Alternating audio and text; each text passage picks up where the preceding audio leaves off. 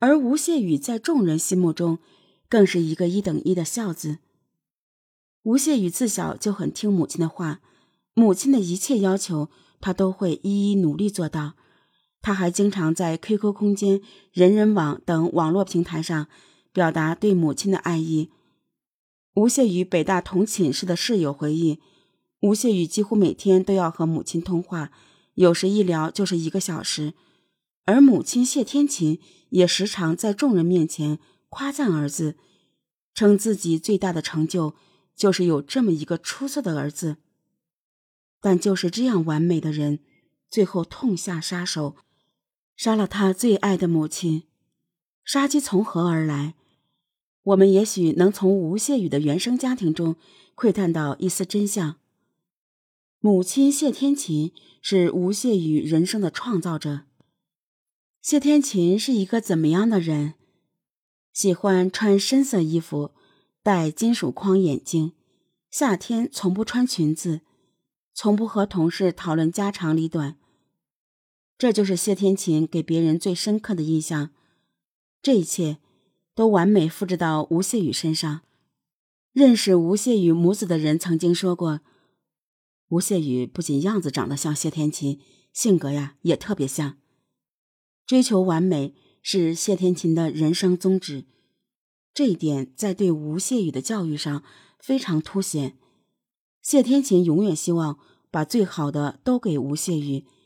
不管是行为教育、思想教育，都追求做到尽善尽美。认识他们的人回忆中，谢天琴买零食什么的，都会选择超市里最贵的那一种。任何东西，只要在能力范围内，谢天琴就会给儿子买最好的。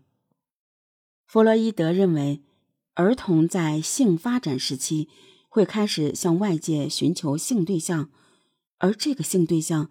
一般是他的异性父母，也就是说，男孩会把母亲当做自己最亲密的异性对象，而女孩则会选择父亲。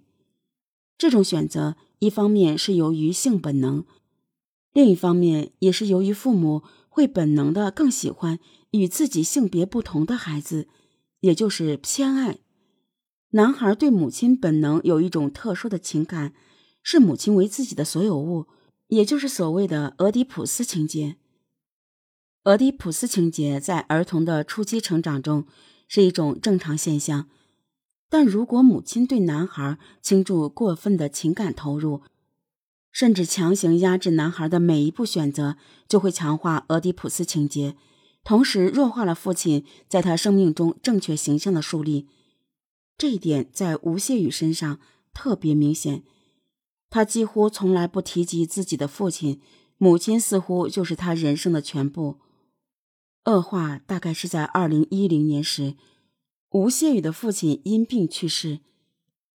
对于父亲的去世，吴谢宇几乎没有在公共场合表现过悲伤，甚至在老师和同学们试图安慰他时，他的表现也是很冷漠。这一点正是印证了父亲对他生命的影响。是无足轻重的，而父亲的去世，同时也加剧了谢天琴和吴谢宇之间的矛盾。谢天琴痛失丈夫后，情绪变得敏感脆弱。有邻居回忆，谢天琴甚至多次冲上楼教训吵闹的小孩。她不允许人生有污点，所以丈夫去世后和婆家处于断绝关系。甚至不允许吴谢宇接济拾荒过日子的亲奶奶。父亲原本是这对亲密母子之间的缓解剂，缓解他们对彼此的不满埋怨。父亲去世后，他们需要直面彼此的冲突。两个顽固苛求的人，必然是无法诚心接纳对方的不足。谢天琴可以喊出来，但吴谢宇只能默默忍受。吴谢宇承受的管制、期待和压力，到达前所未有的顶峰，像无底线的充气球。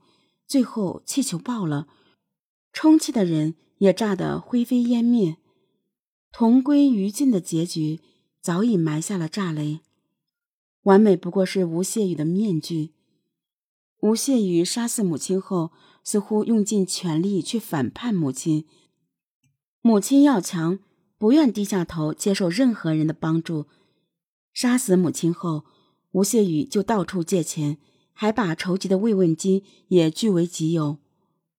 母亲克己复礼，吴谢宇偏要和妓女相爱，甚至还要迎娶妓女。想必这会是母亲最大的耻辱。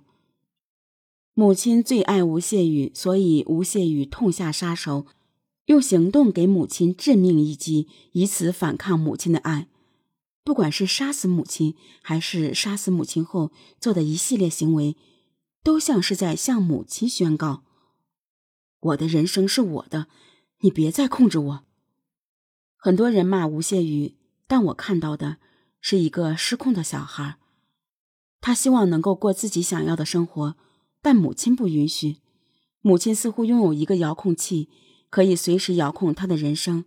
他害怕、惊恐，也不满。